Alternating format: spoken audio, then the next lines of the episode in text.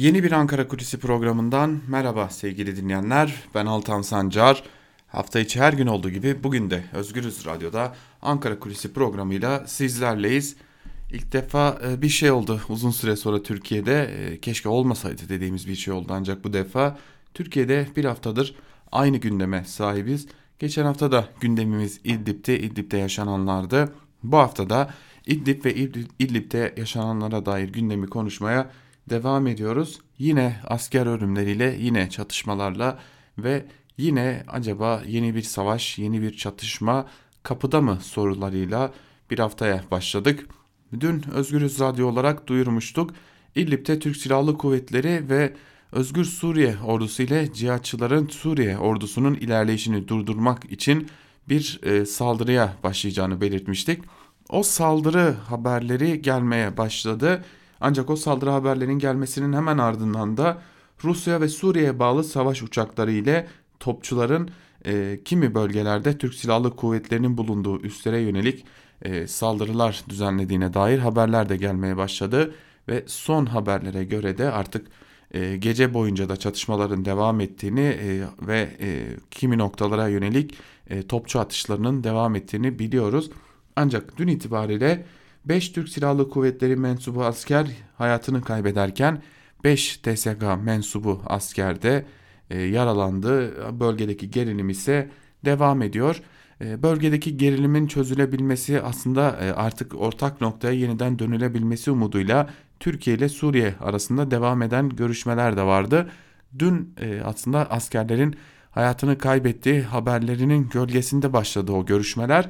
Ancak o görüşmelerden bir sonuç çıkmadığını biliyoruz. Ee, Rusya ile İdlib konusunda gerçekleşen görüşmelerde nihai bir sonuca varılmadığı bilgisi var. Ee, gerilimin büyümesinden, e, cihatçıların da Türkiye geçişinden endişe ediliyor.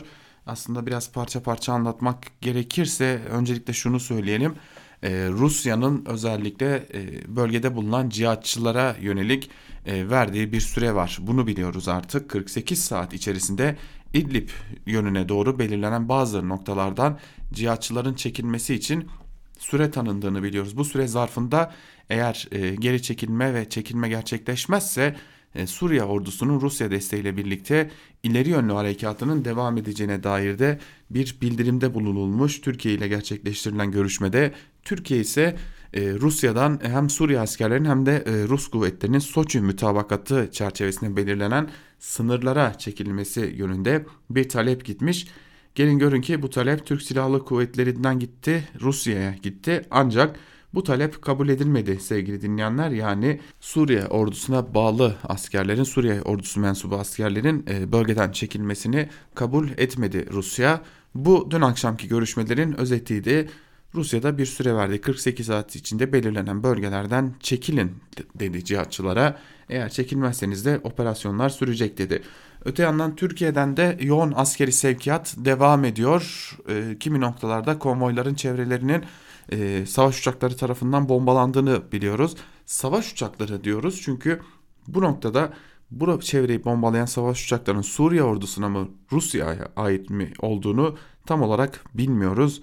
Ee, ancak Rusya'nın da bu noktada bombardıman gerçekleştirdiğine dair iddialar var. E, dün de bir konvoyun dün gece saatlerinde de bir konvoyun vurulduğu belirtiliyor. Ancak konvoy sivil mi, e, askeri mi ya da e, hem sivil hem de istihbarat görevlilerinin olduğu bir konvoy mu bu da netleştirilememiş durumda.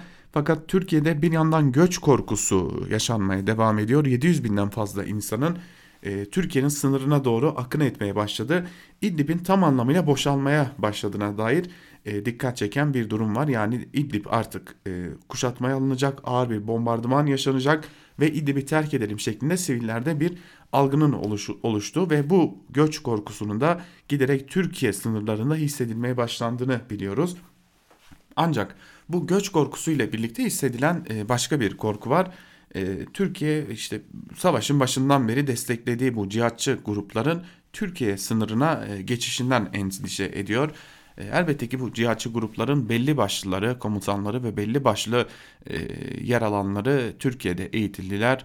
Eğit donat kapsamında ve sonra savaşmak için gönderildiler. Ancak bölgede bulunan bazı cihatçıların ise radikal olduğunu e, yani aynı zamanda e, Türkiye sınırına geçerler, geçerler ise e, Türkiye'de de çeşitli terör eylemleri gerçekleştirmesinden endişe edildiği belirtiliyor. Bu da e, dikkat çeken bir diğer nokta. Ayrıca Türkiye'nin bu noktada bir başka endişesinin olduğu tırnak içerisinde bir endişesinin olduğu da belirtiliyor Ankara kulislerinde. O da şu ki gerilim bu şekilde devam eder ise Rusya aracılığıyla da arabuluculuğuyla Kürtler ile Şam arasında başlayan görüşmelerden uzlaşı çıkabilir ve bu uzlaşı doğrultusunda da e, aslında e, tam da Rusya'nın istediği noktaya gelebilir Suriye. Böylelikle büyük bir bölümde dahi e, yine Suriye ordusunun egemenliğiyle birlikte Rusya'nın egemenliği de e, bir yerde ilan edilmiş olur ve burada Türkiye'nin asıl korktuğu senaryo olan Kürtlerin de özellik alması ve e, bölgede bir biçimde e, siyasi ve askeri olarak varlığını devam ettirmesi ve bunun resmiyete bağlanması biçiminde bir durumun ortaya çıkabileceği belirtiliyor. Ee, Ankara bu konudan endişe ediyor. Zira şu an itibariyle defakto bir yönetim var bölgede. Ancak bu defakto yönetimin resmi bir e, statüye kavuşması halinde, bir anayasal statüye kavuşması halinde haliyle Türkiye'nin buraya e, aslında yaptığı, yapacağı her operasyonda e, uluslararası kamuoyunda, uluslararası kuruluşlarda yasa dışı ilan edilmiş olacak. Türkiye bir yandan da gerilimi bu nedenle düşürmek istiyor ve e, bu gerilim düşmez ise Kürtler ile Şam arasında e, Aralık ayının son günlerinde başlayan görüşmelerin ki ilerleme kaydedildiği de belirtiliyor. Hatta Demokratik Suriye güçlerinden bazı yetkililer de bu görüşmelerin yeniden başladığını doğrularken ilerlemenin de yaşandığını belirtiyorlar. İşte tam da bu görüşmelerden Türkiye'nin bir olumlu sonuç çıkmasından da endişe ettiği de Ankara kulislerinde konuşulan bir diğer önemli bilgi. Geçtiğimiz hafta da pazartesi gününe ve tabii ki salı gününe ve tüm hafta boyunca da bu konuları konuşmuştuk. İdlib konusunu konuşmuştuk.